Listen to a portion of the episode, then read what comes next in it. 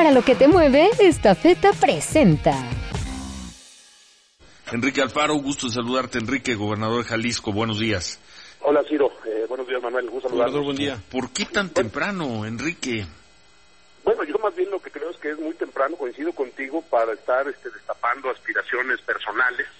Eh, lo hemos dicho, eh, no se puede construir un proyecto de nación a partir de la ambición de las personas. Yo creo que en ese sentido hemos dejado claro que nosotros no andamos buscando candidaturas, que lo que estamos es listos para asumir cada quien el rol que nos toque jugar, hacerlo con responsabilidad, pero también es importante desde ahorita poner en claro que no estamos dispuestos a impulsar o a respaldar eh, un planteamiento de una alianza simplona entre dirigentes de los partidos como se construyó en el 2018, como se construyó en el 2021. Esa ruta no puede ser. Si no se supera la soberbia de los dirigentes de los partidos para entender que se tiene que poner al servicio de un proyecto nacional a los partidos políticos, entonces no hay nada que platicar. Porque el hecho de sumarnos simplemente a un acuerdo con los partidos que ya tuvieron una oportunidad de gobernar este país y le fallaron a este país, pues me parece que es una condena al fracaso. Entonces, disposición para platicar con las fuerzas políticas de este país, con el propósito de intentar construir un frente opositor, sí, estamos puestos. Pero ponernos de modo para hacer una alianza en el que los dirigentes de los partidos repartan las posiciones que se van a disputar el 24, eso no nos interesa. Este proyecto ha construido eh, una identidad propia, hemos demostrado que podemos ganar elecciones y estamos preparándonos para lo que viene. Entonces, disposición para encontrar acuerdos, sí, sí. en torno de un proyecto. Esta feta, la empresa orgullosamente mexicana, se encuentra este año celebrando 42 años de llevar soluciones logísticas y de negocios a toda la República Mexicana y más de 200 destinos en todo el mundo. Esta feta, para lo que te mueve.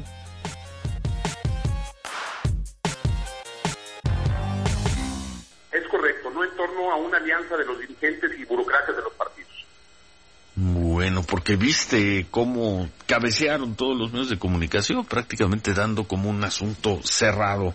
Alianza no.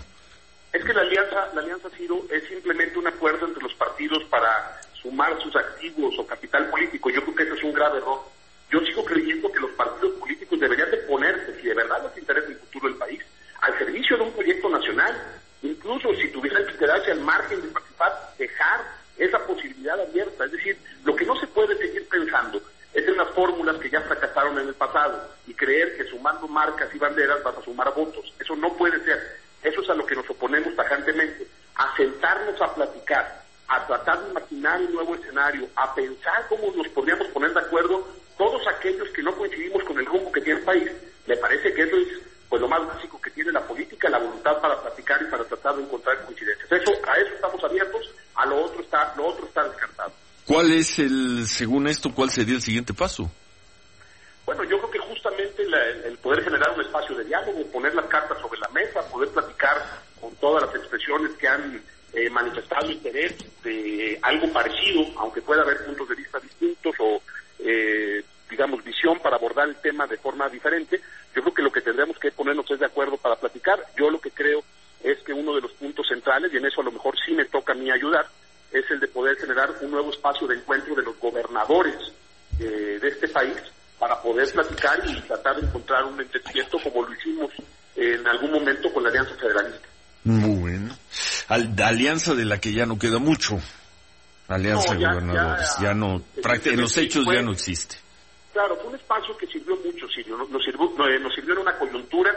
Creo que fue un espacio muy importante de diálogo y de equilibrio político en una circunstancia específica, pero evidentemente después del proceso electoral, la realidad del tablero político de este país cambió y tenemos también que tener la capacidad para adaptarnos a una nueva circunstancia y platicar entre todos los actores que estamos, creo, eh, conscientes de que hay que hacer algún esfuerzo para crear este espacio eh, y, y plantear una nueva ruta, un nuevo modelo, un nuevo diseño en los próximos días. En eso sí vamos a participar. Yo te insisto,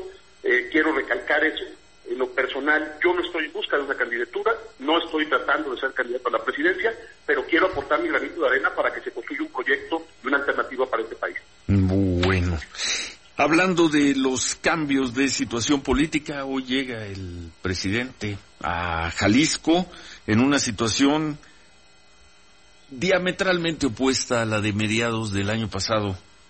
Enrique, cuando aquella protesta violentísima en el Palacio de Gobierno de Jalisco, hablamos contigo en aquel momento, tú apuntabas, decías, esa protesta viene de la Ciudad de México, año y medio después, más o menos, año y medio después, la relación es muy distinta entre el gobernador de Jalisco y el presidente de la República.